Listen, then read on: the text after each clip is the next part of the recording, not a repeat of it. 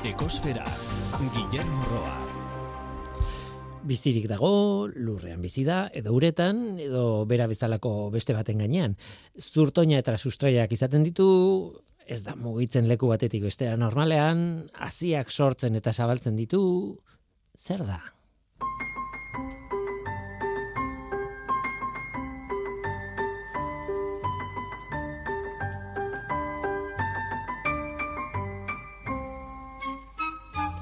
Kaixo denoi, ongetorri ekosferara. Bi ideia, batetik klimaren arazo nagusia atmosferan dagoen CO2 kantitatea dela. Eta bestetik, landaren materia, haien biomasa, haien gorputza, nahi baldin baduzue, airetik hartzen duen CO2tik egina dagoela. Beraz, bideiak lotuta, oso arraixa da ondorioa, landareak aztea, atmosferatik CO2 kentzea da eta landaren artean handienak, ba, zuaitzak, ezta? Beraz, ondorio estatu daiteke zuaitzak landatzea edo aztea, badela atmosferako zeobia murrizteko estrategia bat. Hori horrela da. Baina ez da inxinplea. Ikerketa asko izan dira honen inguruan, eta adituek diote zuaitzen landaketa txar batek, luzera, zeobi gehiago isur lezakela atmosferara, surgatzen duena baino. Beraz kontuz, zer zuaitz landatu behar da, eta non, Eh, basot, basorik inoiz izan ez duen belardi batean esate baterako, ba, zuaitzak landatu baino lehen, bueno, kontuan hartu beharko da, belardi horrek berak xurgatzen duela zeobia.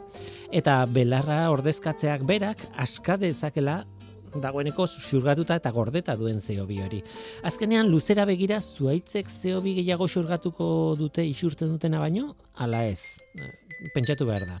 Bestetik, ze zuaitz landatu behar dira? Espezie bakarra landatzea ez da estrategia ona, monokultiboak biodibertsitatearen kontra jokatzen du askotan, eta biodibertsitate faltak ez du laguntzen baso oso santxu bat osatzen. Adituak aurkezten ari dira espezien nahasketen landaketak estrategia ere jenkor moduan. Bentsat, itxuraz, ala dirudi ekerkatan arabera. Monokultiboen arazoa, askuntza azkarreko espeziekin ere gertatzen da. Arrotzak baldin badira bentsat. Ideia ona dirudi zuaitzak azkar aztea, azkar surgatuko dutelako zeobia, baina luzera biodibertsitatean suntxipena ekar lezake horrek. Mm, arazoak. Azken puntu bat, zuaitz zarreen papera. Printzipioz, pentsaliteke zuaitz zaharrak ez direla ondiagoak egingo eta beraz ez dutela zeobi gehiago xurgatuko, baina azken teknologiek erakosten dute ez dakigula oso ondo haien zeobi xurgatzeko almena nolakoa den. Ikerketak jarraitzen du. Eta hala izan dadila.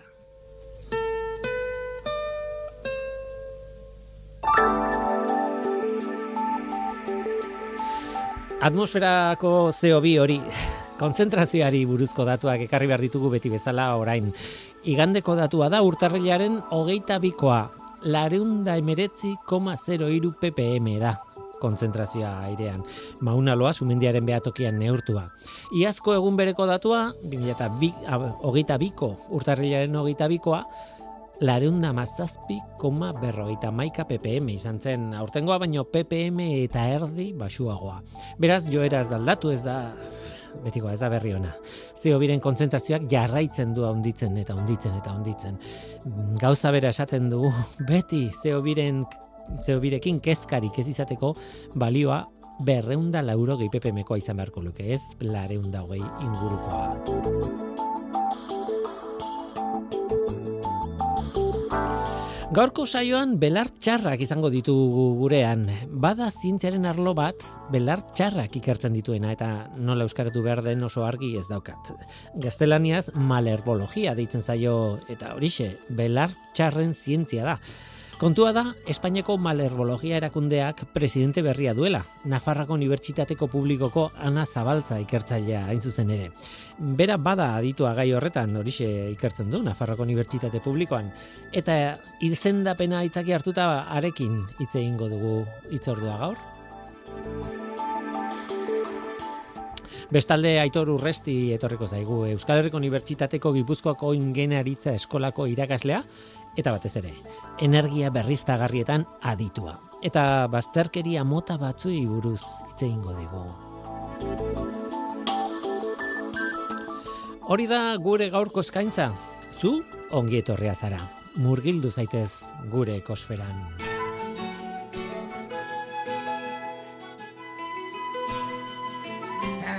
seen Jack in the His long tail hanging down. He quietly sits under every tree in the folds of his velvet gown.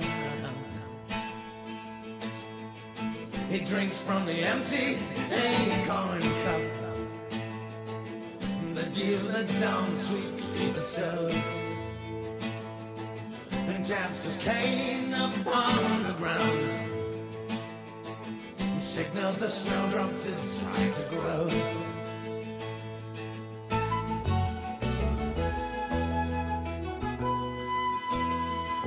It's no fun being Jack in the Green No place to dance, no time for song. He wears the colors of the summer song,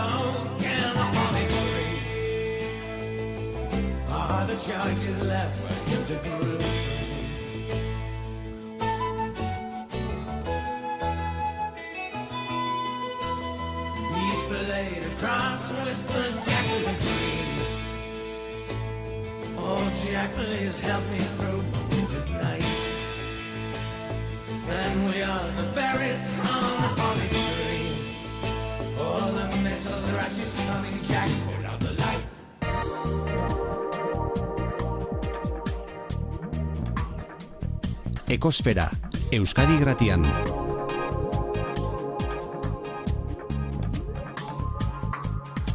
Ekosfera, Ana Zabalza, Nafarroako Unibertsitate Publikoko ikertzailea, eta orain, Espainiako Malerbologíako erakundearen presidentea, kaixo ongetorri. Kaixo, guri? Ondo, eta zu, bueno, e, izendapena duela aste batzuk ditu ja, e, okerrez banago, e, baina guretzat da, erabat, e, arrotza egiten zaigun zerbait, ez, e, malerbología, nola ez dut itzuli, belar txarrak, ezta? O, o, e, tradizionalki belar txar deitu den landare mota hori, ez? Azken batean, ez? Bai, malergologia izango litzateke belar txarrak eh, ikartzen dituen zientzia, bale? Ingelesez badago eh, with science, eh, Mhm. frantsesez ere badago beste hitz bat hori izendatzeko malergologi eta hori gaztelaniaz eh, malergologia, malergologia, horien oso gutxi pasaren urtean onartu dute hitza eh, raen, raen eh, tegian, eta orduan pues euskeraz izango litzateke bai belartxarren zientzia edo horrelako Bai, zerbait. horrelako zerbait. E, egia esan oso gaizki dator gero erakundearen izena emateko, ez? Sociedad Española de Malerbología, euskeraz, bueno, belartzarren, e, txarren zientziaren erakunde, bueno, ez dakit, ez dakit oso ondo, ni itzultzaile oso kaskarra naiz, baina, baina bueno, ulertzen gara, azken batean, e, harritzen nau, nauena, edo gehien harritu nauena da, horretarako erakunde bat egotea bera. Bai, bai, belartxarrak oso garrantzitsuak dira nekazaritzan eta hoiekin hoiekin Mhm. lotuta badaude hainbat eh, eh, elkarte bai hemen eta bai Europan eta bai Amerikan eta bai mundu osoan. Bai, badago ere bai nazioarteko eh, erakunde bat Mhm. Horrekin lotuta, bai. Bai, bai, bai, garrantziaz eh, ez, ez daukat bat ere zalantzarik, baina esan nahi nuen eh, batez ere eh, nik plazaratzen nuen hau botanikaren arloaren barruan eta pentsatzen, bueno, botanikaren arloaren barruan aztertuko dituzte, noski baietz, ez? Eta baina ez ez erakunde bada eta zuk esaten zuna azkenean nekazaritzan izugarrizko eragina izan du eta tradizionalki jakinduri handia egongo da, ez? Belar hauei buruz. Bai, bai, eta gainera ez da bakarrik botanikoki. Da, e, elkartzen, oza, e, ikertzen dira hainbat aspektu. bale, belaitxarri buruz. Ez da, bueno, botanikokia e, aztertzen da bizitza zikloa, ekologia, fenologia, non agertzen diren, e, zergatik agertzen diren, baina gero, badago beste gauza batzuk ikertzeko e, nola kontrolatu, bale? Ezein neurri hartu hori kontrolatzeko, azken finean dira hori, oso, e, oso arreskutsuak oso txarrak, bai, kultiboetan, eta orduan, bueno, pues, e, hori, etekina hobetzeko, pues eh aztertzen da, e, ikertzen da eh hori nola kontrolatu eta eta e, neurri berriak, neurri kimikoak, fisikoak, e, alde guztiagoek sartuta daude. Bai. Zuretzat erakundearen presidente e, bueno, izendatu izana, zer suposatzen dizu? Zuk lan egiten duzu berez belartxarrekin, ez? E, belartxarren zientzian, ez? Baina e, izendapen honek ez, ez dakit baloratzen e, sekulako lana dan, e, pentsatzen dut e, erakundeak barne hartzen dituen zurea bezalako ikerketa egiten duten guztiak, e, nola dago, zer suposatze dizu zuri?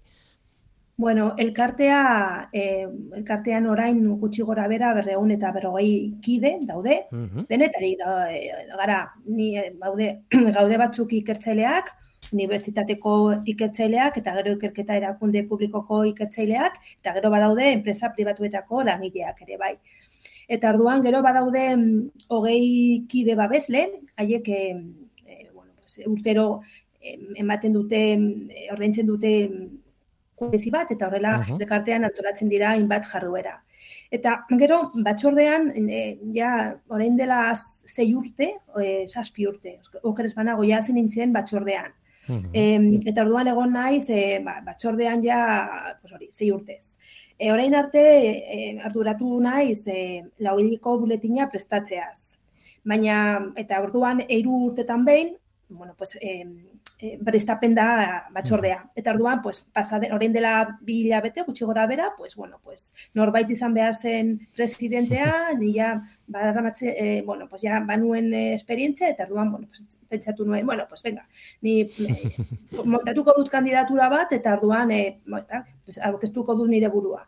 Eta orduan, bueno, pues, eh, orain eh, jarretuko dut hori eh, elkartean, batzordean, pizka bat ja gehiago kudeatzen, gero gehiago ja antolatzen, jarduerak, eta, bueno, pues, dena begiratzen.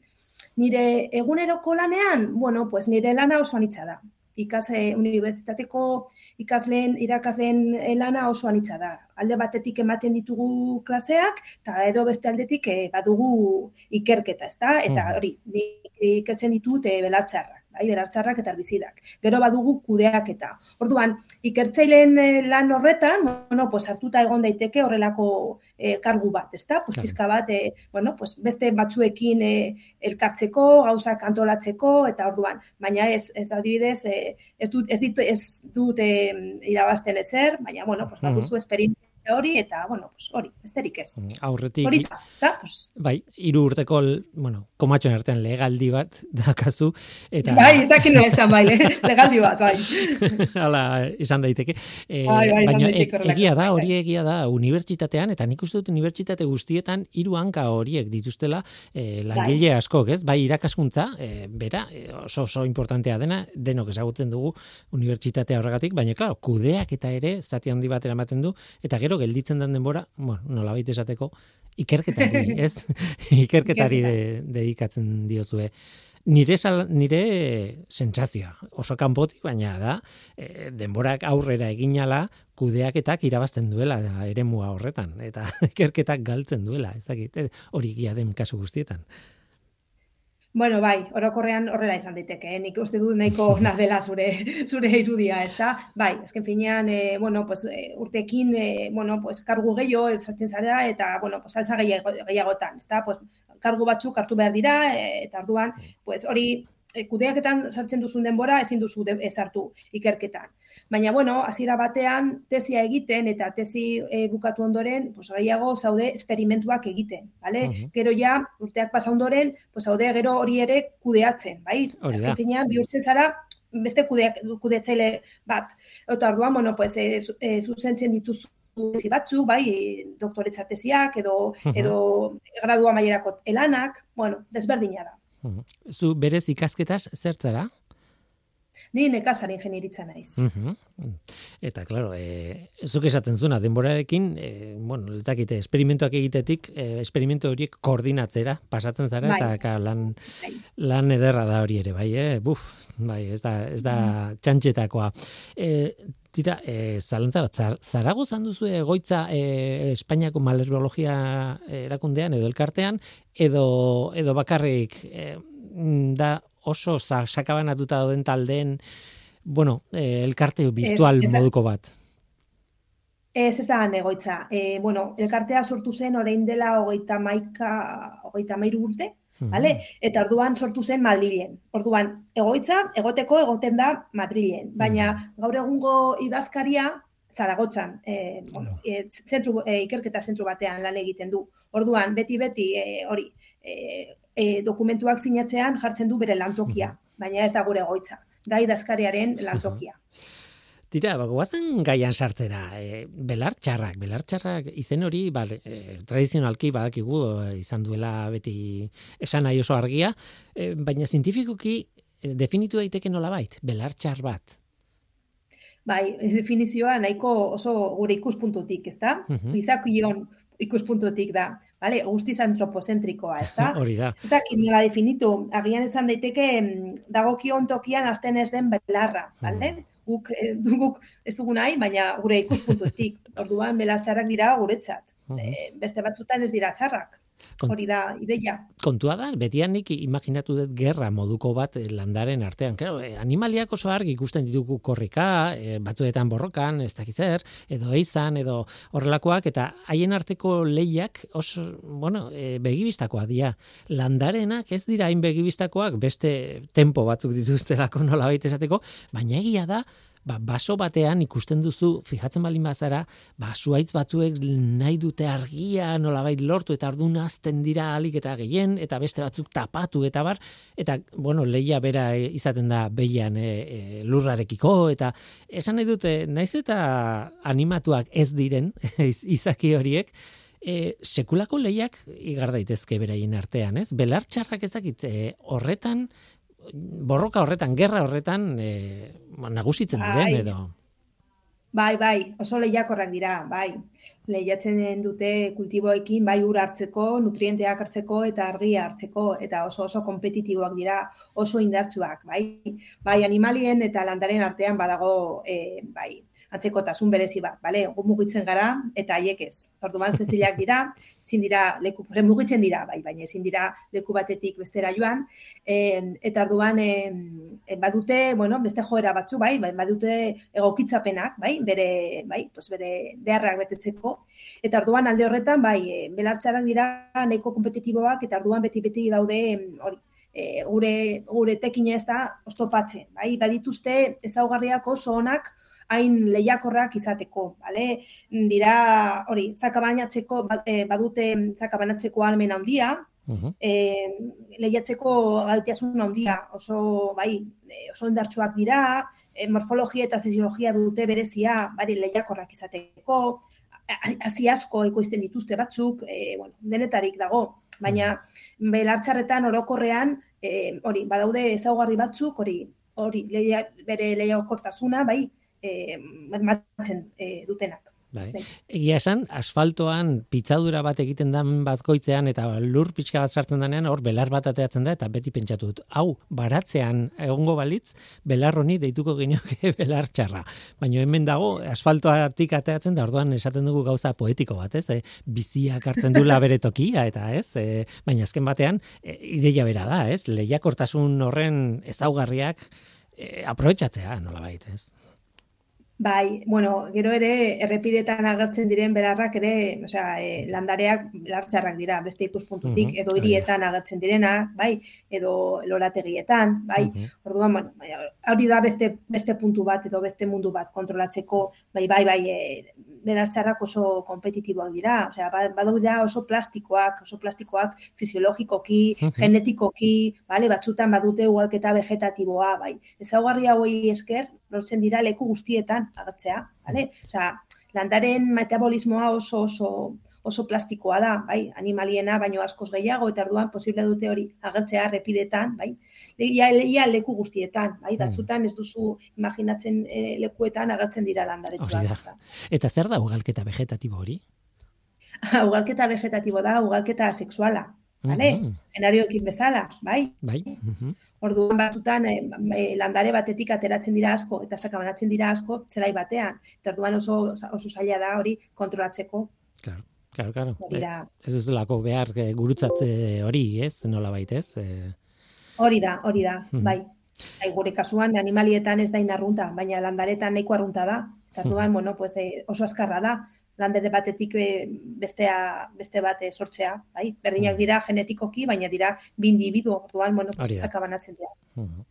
Aizu, eta ni kimikaria naiz eta beti nire eremura eramaten ditut, eraman ditzakedan gauzak, eta beti pentsatu dut, bona, animaliek korrika egiten dute, baina landarek nora, ezin duten ez korrikarik egin, bueno, ba, kimika erabiltzen dute askotan, ez? E, bueno, kafeina bera, ka- kafe landareak botatzen duen kafeina, horixe bera da, ez? Da, bere burua defendatzeko eta babesteko modu bat, eta barrez, eta hor daude alkaloide guztiak, eta hor, esan nahi dute, panorama ez dakit kimikoa edo farmakologikoa esan behar dudan, baina panorama izugarri handi bat zabaltzen da e, bel, e, belarren eta landaren artean, ez? nolako garrantzia oka, alde farmaloko, farmakologikoa, baina, bueno, ez dakit nola esan, e, metabolismoko, bere egin metabolismoko komposatuak. Bueno, eh, egia da, osea, landaren metabolismo, bigarren metabolismoa oso oso anitza da. Osea, zuk aipatu dituzun konposatuak, bale? Mhm. Kafeina, mentol, kodeina, bai? Mhm. Konposatu hauek, bai, sortu dira edo eh, aurkitu dira landaretan. Haiek ezin dira hori, eh, mugitu orduan badituzte beste zena batzuk tresna biokimikoak, ezta? Mhm. Estresari aurre egiteko.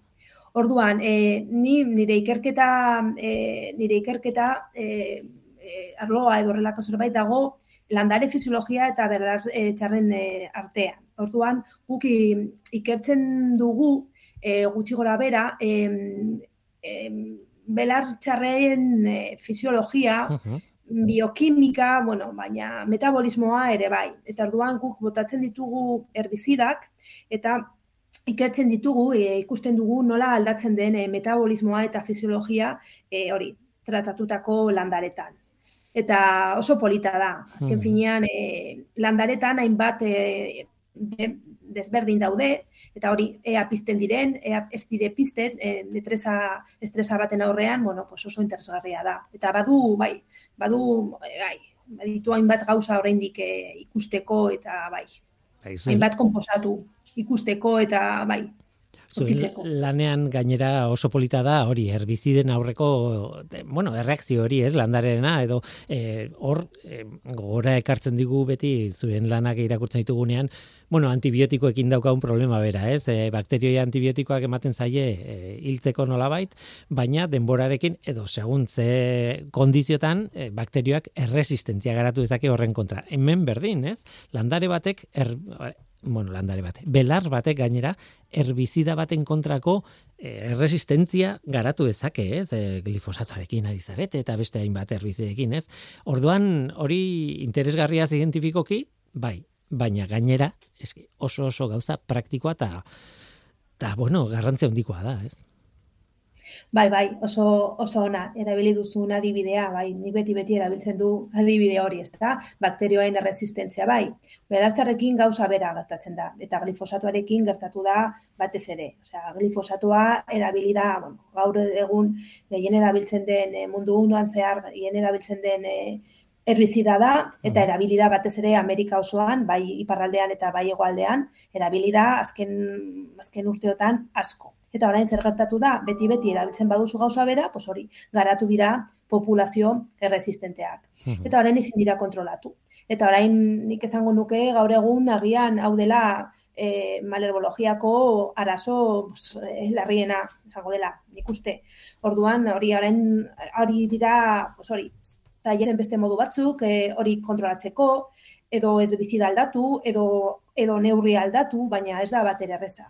Baina hori, erabili da asko. Osa, orain dela urte batzuk ja mila bederatzi deun eta, eta laurogeita maseian, bai? Hasi ziren e, e, lantzen e, varietate transgenikoak, bai? Eh, orduan hori, eh, glifose, glifo- glifosatoaren aurkako varietate transgenikoak, bai batez ere kolza, batez ere eh, soja, soja da garrantzitsuena, kotoia eta artoa, eta orduan bakarrik eh, erabiltzen zen glifoto. Eta orduan, bueno, eh, kudeak eta ikuspuntutik oso oso oso erosoa zen eta oso erretza. Zergatik bakarrik botatzen zen herbizida bat, bai? Lantzen ziren eh, hasi transgenikoak, hori Amerikan, eh? Europan ez, hori Amerikan, bale? Hori erretzeko. Eta orduan, botatzen zen glifosato eta heltzen zen dena, bai? Zure, zure kultiboa izan ezik. Baina gero, hainberte urte, hainbat, eh, hainbat urte, beti-beti, glifosatoarekin, glifosatarekin, eta ez dakit ze- zenbat aldiz urtero, pues hori, agertu dira hainbat populazio, eh, hainbat espezietan, eh? Eh, hori, eh, resistentziarikako, resist, herbizirekako resistenteak, bai.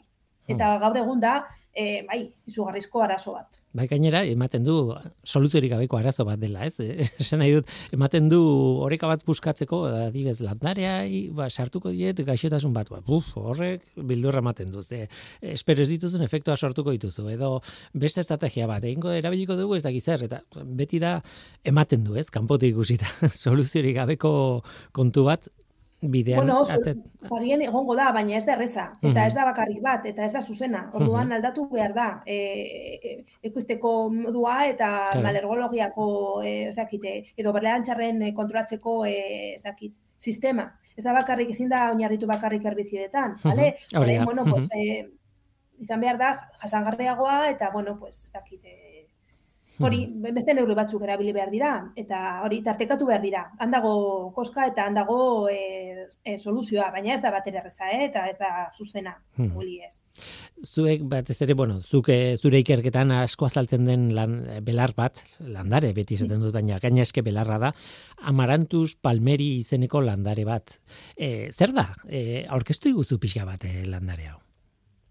E, Amarantus palmeri bai, e, bueno, ni hasi nintzenean herbizidea, herbizidekin e, e, e, lan egiten, e, bueno, hasiera batean erabiltzen genuen Arabidopsis thaliana, eta beste Ah, klasiko bat. Eh, beste landare mod, ba, da la- landare modeloa gaur egun, baina gero pues herbizidekin eh, lan egiteko pues eh, hasi ginen eh, lan egiten pues pues belartxarrekin, ezta? Egin dugu zerbait mitxoletarekin, baina batez ere hori, bai, egia da lan egin eh, dugula eh, Amaranthus palmeriarekin. Amaranthus palmeri da eh, landare inbaditzaile bat orain, Espainia, Espainia mailan estatuan. Eh, Nongoa da berez? Amerikan, zer? Nongoa da berez? E, da Ameri e, Amerika, Ipar, Ipar Amerikakoa, baina sakabanatu da kontinente osoan. Eta arduan oso oso oso kompetitibo da eta oso txarra, oso eta arduan e, Amerikan orain e, hori da e, ezakite, arazo herrienak ematen dituen e, belartxarra. Zergatik garatu dira hainbat populazio resistenteak. Eta gero, hemen Europan ez egoen, vale? baina azken urteotan e, bueno, pues agertu da eta sakabanatzen ari da. Eta Espainian ez egoen, baina adibidez Nafarroan oraindik ez dago, baina Katalunian badago, Mhm. Extremaduran ere bai, eta Aragonen ere bai. Eta ja agertu da harto zelaieta. Eta orduan da oso oso e, hori da zelau e, motako landare bat, bai, oso bai, belartxarra izateko baditu ezaugarri onenak, vale? Oso kompetitiboa, oso bai, e, ez dakit, e, em, landare batetik, bai, ateratzen dira ezakitzen bat hasi, ia gehienez, zeireun e, mila hasi, bai, eme batetik orduan da, bai, e, bai, Bai. mi bilana favorita, nik deitzen diot beti beti mi bilana favorita.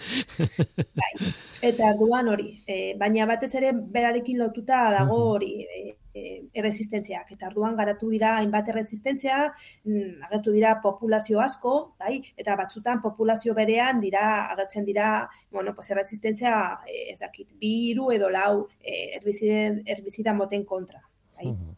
E, Argarria da nola eragiten duen horrelako belar batek nola egiten duen inguruan, ez? E, in, ez da bakarrik bera azten dalako eta behar bada beste landare bat itokia kentzen diola, baizik eta azpiko lurra aldatu egiten du, ez? Ezen, bueno, hori landare guzti egiten dute, ez? E, zenbait zuaitzek ba, sortzen dute azpiko lurra izatea azidoa edo izatea ez dakit nolakoa edo eta landaretan ere bai, baina harritu nau nitrogenarekin daukan lotura, ez? Amarantuz honek. Bueno, nitrogenoa du lokutura e, hori, e, batez ere nekazaritzan, ez da, bai kultiboarekin eta bai belartxarrekin. Eta orduan, haile kontasuna, nik esango nuke agian e, nitrogenoaren lehia da garrantzituena edo orduan nitrogenoaren arabera garatuko da bat ala bestea. Eta orduan bai zela denez, pues orduan e, hori e, behar du nahiko nitrogenoa, orduan bai nitrogenoa markatzen du nola, bueno, zer, zer, zer, e, zer garatzen den, edo zer agertzen den, ezta? Zelai bakoitzean, bai, egia da. Tira, mundu bat, eh? landare txikia, baina mundu bat, eh? ez dakite nola esan. E, batzuetan, buelta ematen diogu gainera, e, ez dakite, ideiari ez, belartxar hori ez da oso justoa beraientzat, ez dakit zer, baina belarrak, bo, landare guztiek behar dute, Bai, ekologikoki nahi duzuna, baina eske gainera hau inbaditzailea da. ez da orduan dena dauka, ez? Bai, bai, bai, bai, kanpoetik etorri da orduan inbaditzailea da. Bai, hemen ja Euskal Herrian izan dugu, bale? E, e, nola, du izen, nola zuen izena, el primero de la Pampa, bai? Pampa, bai, elma, bai, adibidez. Pampa belarra edo ditzen zitzaion, bai, bai bai, ezaguna da, adibidez, eta orduan, bueno, pues, ez dugu nahi e, horrelako, bai, beste gauza, oza, beste, beste ereso bat e, izatea, orduan, ezaiatzen da, kontrolatzen, orduan, agertzen bada, bai, e, bueno, pues, kentzen da, bai, bestela, eske, agertzen dira, hori, agertzen dira, ematen ditu, hainbat hasi eta orduan oso, oso emankorra da, orduan, ez baduzu kentzen, bai, landare, hasierako landare bat, e, gero izango duzu, urren urtetan izango duzu alazo larri bat, bai.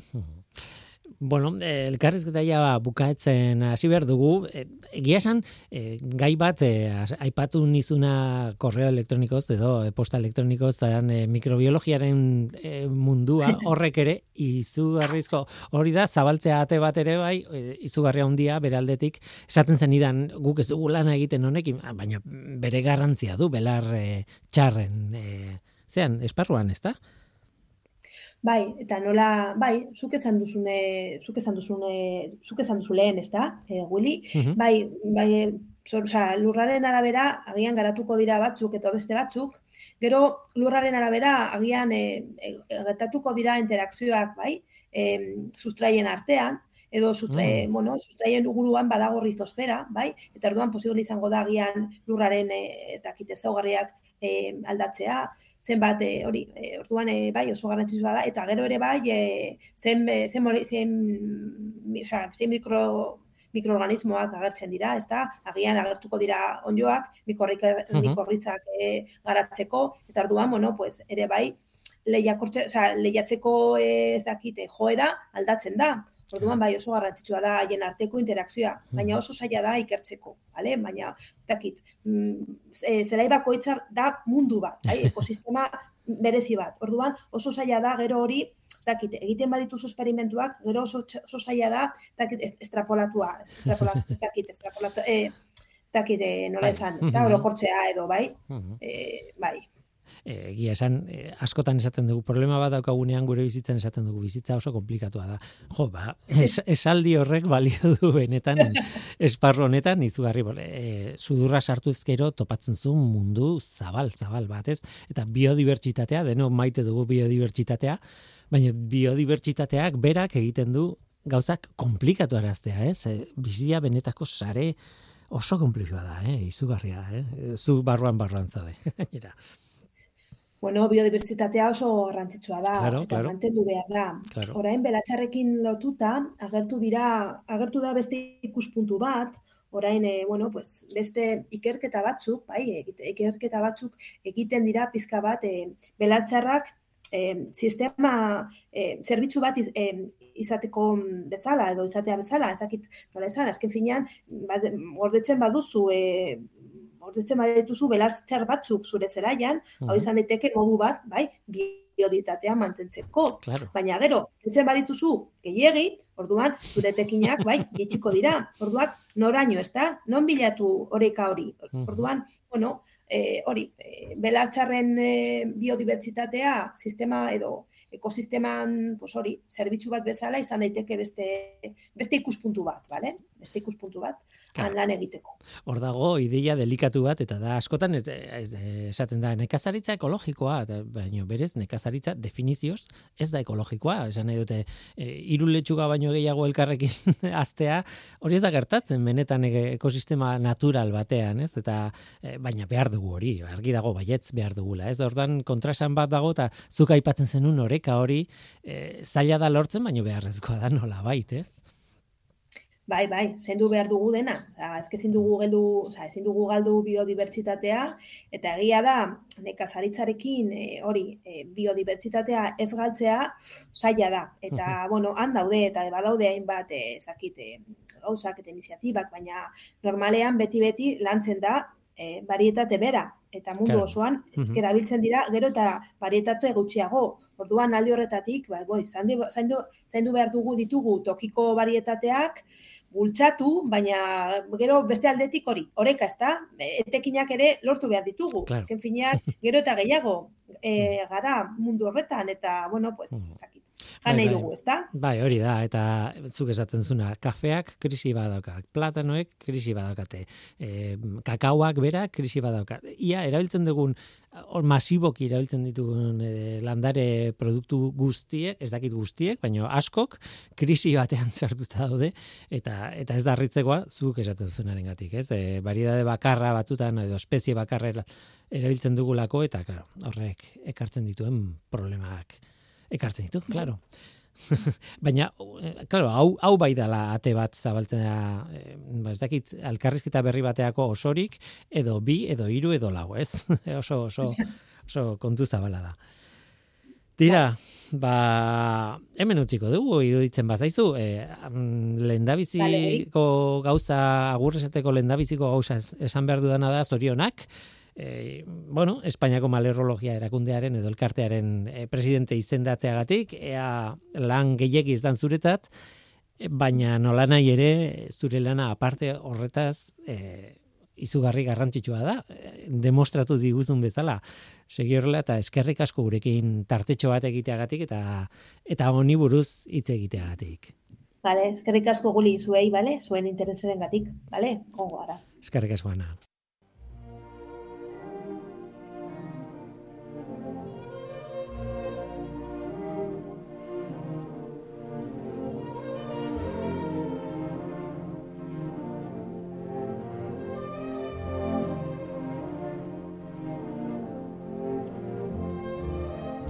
Gaurko saioaren bigarren zati honetan, bueno, pare bat kontu izango ditugu. Aitor Urresti, Euskal Herriko Unibertsitateko Gipuzkoako Ingeniaritza Eskolako irakaslea da, gure kolaboratzailea eta, bueno, garrantzitsuena, energia berriztagarrietan aditua da. Arketa mirarian txustegik ekartzen dizkigute iritziak eta gogoetak berriztagarrien teknologia ezagutzen dutenen ikuspuntutik. Ba, Aitor Urresti izango da gurekin oraingoan, gaur bazterkeria mota bati buruz hitz egingo digu. Baina lehendabizi ideia orokorrago bat, beti pentsatu izan dut komeni dela oina- oinarrietara jotzea, ideia garbi izatea. Eta energiari buruzkoa den eta klima larrialdi buruzkoa den saio honetan, ekosferan, oso proposa da gai horien oinarrian dauden ideiei tartea ematea. Inoiz aipatu izan dugu, baina merezi du berriz ere ona ekartzea. Pentsa, klima larrialdi hau sortu da, klima aldaketa batean sartu garelako, guk geuk eragindako klima larrialdi bat, gaina. Eta nola liteke guk hain izaki txikiak izan da, klima bezalako gauza erraldoi bat aldaraztea. Nola liteke, ba, badeno dakigu, atmosferara CO2 isurita. CO2 asko isurita, proportzioan behintzat. Eta CO2 horrek denok dakigu berotegi efektua eragiten duela. Ondorioz, atmosferaren temperatura igotzen ari da. Berotegi edo negutegi batean gertatzen denaren antzera. Eta klima aldatzen ari da. Baina kontu bat. Benetan berotegi batean gertatzen ari dena gertatzen da atmosferan. Benetan. Egia esan hori ez da egia.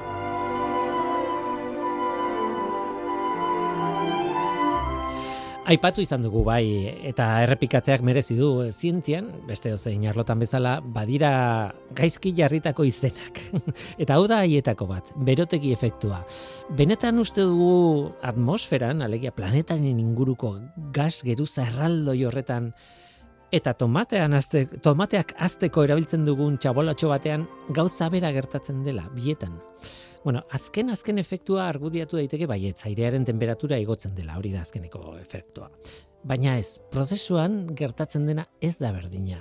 Atmosfera ez da berotzen negutegi bat balitz bezala. E, noski, ez naiz ukatzen ari atmosferara berotzen ari denik. E, e, noski, klima aldaketa eta horrek ekarri duen larrialdi egoera hori guztia erreala da eta sekulako arazoa da guretzat. E, benetan urratsak ematen ditugun horri buelta emateko. Baina efektu hori nola sortzen den, mekanismoa zein den, oso ezberdina da negutegi batean eta atmosferan. E, denok ez entzun dugu azalpena, eta bai, bueno, simplifikatu behar dira gauzak publiko orokorrari azaltzeko, mm, bale, izan leiteke. Baina benetan, batzuetan pentsatzen dut garrantzia kendu nahi diogula arazoaren jatorriari eta zati teknikoari simplifikazio bat ematen digu, bueno, digutela, nahikoa dugulako.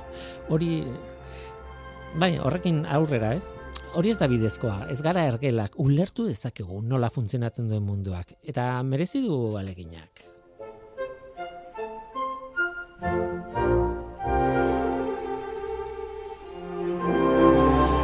Berotegi batean, negutegi batean, tomateak azteko erabiltzen dugun instalazio horretan, egitura osoa etxe txiki moduko bada, ez? Txabolatxo bat. Eta leiorik gabekoa, hori importantea da. Leiorik ez du ez du izaten. Gainera paretak plastikozkoak izaten dira eta funtzionamendua nahiko basikoa izaten da. Paretak ez dira guztiz opakuak eta beraz eguzkiaren izpiak iritsi egiten dira barrura. Landaretaraino. Haiek berotu egiten dira. Horregatik azten dira azkarrago eta asko eta nahi zuena.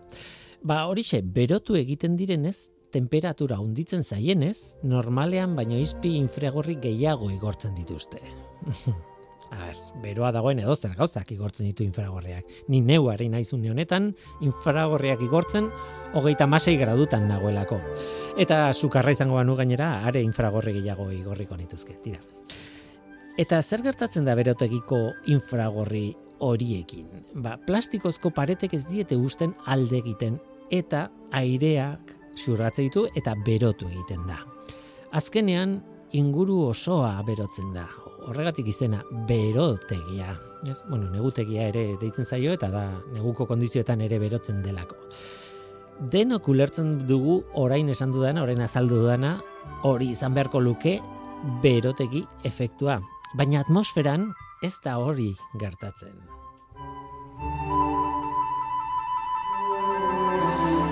atmosfera handia da, altua, eta ez du paretarik. Ustez, paretaren papera zeo biren molekulek eragiten dute. Et, edo beste molekula gehiago ere bai, e, eta eskerrak. Baina beste batean kontatu hori. Baina zeo biren papera da paretarena ustez, ez? Baina beki iztakoa dirudi, zer aldea dago pareta solido baten eta gas baten artean? Ba, gasa mugitu egiten dela airea mugitu egiten da atmosferan. Daukan guztiarekin, zeobia berarekin ere eramaten du, ez? Eta hori ere denok dakigu. Berotzen den airea gorantz mugitzen da. Ez da geratzen hasierako toki berean. Batzuetan naiztelaz aire lasterrak sortzen dira, termikoak deitzen dizkiegu, ez? Ba, tomatentzako negutegi bateko airea ez. Ez da mugitzen. Berotu egiten da bertan iesbiderik izan gabe. Leiorik ez duen ez, aireak ez dauka nora irten. Beraz, harrapatuta dago eta remediorik gabe berotzen da.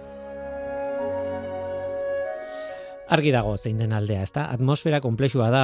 Berotzen den aireak gora egiten du, haren tokian inguruko aire hotzak ordezkatzen du, hori ere berotzen da eta gora egiten du eta beste aire hotz pixka bat sartzen da haren lekuan, bueno, harrapatzen diazu ideia, ez? Pixkanaka pixkanaka berotuta alde egiten du aireak eta eta ordezkatu egiten da. Fenomeno horri zientzialariek konvekzioa deitzen diote. Horrela garraietzen da beroa leku batetik bestera. Negutegi batean ez dago konvekziorik. Atmosferan bai. Oso dinamika ezberdinak dira, oso funtzionatzeko modu ezberdinak dira. Gainera nik oso oso modu simplifikatu batean kontatu dizu, eta hau. Berez atmosferaren dinamika askoz komplikatuagoa delako. Hemen bi aukera daude, lehenengo aukera da pentsatzea azkenean, bueno, berdintza igula, ez? Zeo bi gutxiago isuri behar dugula, eta, eta hori egia da. Utzi zu azalpen teknikoz eta inporta zaidana da politika energetikoa kontrolatzen dutenen jarrera. Eta abarretan, bale, egia, ados, horrekin guztiarekin ados. Baina bigarren aukera da ulertzea nola funtzionatzen duten gauzak. Zergatik den erresa edo zaila planetaren beroketa etetea. Nik uste dut zaila dela, arrazoi askoren gatik, eta arrazoi nagusietako bat da, atmosferaren dinamika mm, oso komplexua dela. Beraz, kasu batzuetan azalpen simplifikatuak edo simplifikatu egiak ez dit balio. Atmosferak ez du jokatzen berotegi baten modura. Naiz eta berotegi efektu izena eman diogun, ez? Azalpen simple egia eta izen ez oso aproposa kasu honetan. Hori transmititu nahi nuen. Kritikoak izan gaitezke kudeaketarekin, politikarekin, eta hori oso ondo dago. Baina gauza bat gehiegi simplifikatzen dugunean, gainera esan gabe simplifikatu digutela, bakasu horretan ere izan behar dugu kritikoak. Kritikoak informazio ematen digutenekin, batetik, eta kritikoak geure buruarekin bestetik. Zenbateraino dako dakigun eta zenbateraino ez hori jakitea ere garrantzitsua baita. Ekosfera, Euskadi Gratian. Orain, bueno, iritziaren tartea izango dugu, aitor urrestiren iritzia izango dugu. Euskadi Gratian, Ekosfera. Aitor urresti. Ziur asko, datozen amarkadetan gizarte gisa aurre egin beharreko erronken artean, handienetako bi klima aldaketa eta transizio energetikoa dira. Klimaldaketaren ondorioak nabarmenak izan dira azken uda honetan, bero bolada luze eta gogorrekin. Gainera, azken urteetan gertatutako beste gertaera batzuk ere, klimaldaketarekin lotu ditzakegu. Eurien murrizketak dakarren lehortea edo gure latitudetara Saharako hautza heltzea. Aldi berean, Ukrainako gatazkak eragin duen gas eta petrolearen prezioen gorakadak gure sistema energetikoa kolokan jarri du. Azken aldi honetan, gertatutakoak zerbait erakutsi badu Oraindik ere erregai fosilekiko dugu menpekotasuna da. Trantzizio energetikoa bizkortzeko beharra agerian utziz. Bi realitate hauek gure gizartean duten eragina oso desberdina da gizarte klasearen arabera. Beti bezala gizarte klase zaurgarrienak dira horren ondorioak gehien paratuko dituztenak. Adie batzuk jartzeko bakarrik. Berobola da bat datorrenean nork egin dezake ies ondartzara edo mendira freskoago egoteko, nork ekiko du etorkizunean e, aire girotuko sistema bat beretzean, horretarako dirua duenak zailuik. Energiari dagokionez, nork instalutu dezake autokontsumo fotovoltaiko bat beretzean, ez dira sistema merkeak, eta diru dauden aurren, instalazio hauek ordaintzeko behar den dirua aurreratzeko gaitasuna dutenek soilik eskura ditzakete. Modu honetan, bazterkeriaren bertzio berriak agertu dirala esan dezakegu, bazterketa klimatikoa eta bazterketa energetikoa argi daukagu nondik joan behar duen krisi hauen konponbideak. Emisioak murriztu, gure lurraldea klimatologia berrira egokitu, eta energia horrestearen eta energia berriztagarrien aldeko apostu egin. Zalantza ez da zer egin behar den, nola egin behar den baizik. Eta argi dago aldaketa horiek demokratikoak eta sozialki bidezkoak izan behar dutela. Lurraldea egokitzen hasi behar dugu egoera zaurgarrian dauden pertsonetatik hasita, hurbieko babesleku klimatikoak sortuz. Gizarte estaldura indartu eta zabaldu behar da pobrezia energetikoaren aurre, realitatearen aurrean, bonu sozialako betuz. Eta eraberean, pertsona guztiek energia transiziorako bidezko sarbide bat izatea bermatu. Energia komunitateak, modu zabalean ulertuta, funtzesko elementu izan daitezke arlo honetan. Horrela bakarri lortuko dugu, erronka handi horien aurrean emandako erantzunak gizarte indartzuagoa eta solidarioagoa eraikitzeko lagungarriak izatea. Euskadi Gratian, Ekosfera. Aitor Urresti. Bukatzeko gogoratu nahi dut, e, bueno, Eloiar Fundazioan eta CAF enpresakin egiten bueno, aspalditik e, antolatzen ditugun CAF Eloiar sarietan, e, zientzia divulgazioko euskerazko sari horietan, bueno, EPEA ireki genuela, e, lanak aurkezteko duela ja hilabete batzuk eta bueno, gogoratu nahi nizuen, animatu nahi nizuen parte hartzera, lanekin eta oinarriak daude kafeluiasarietan.eluiar.eus webunean, baina esan behar dizuet, lanak aurkesteko epea otxailaren seian laizter bukatuko dela. Eta beraz, ba, animatu, e, aurtengo edizioa, bueno, oso ona dator, uste dut, eta, eta bueno, gogoratu nahi nuen, bukaerako e, lanak orkezeteko epearen bukaera. Otsailaren zeira arte dago epea zabalduta. Tira, eta gu bagoaz. Eta gu bagoaz, Mikel Olazabal teknikan eta ni Guillermo Roa mikroan. Datorren aste arte ondo izan, agur.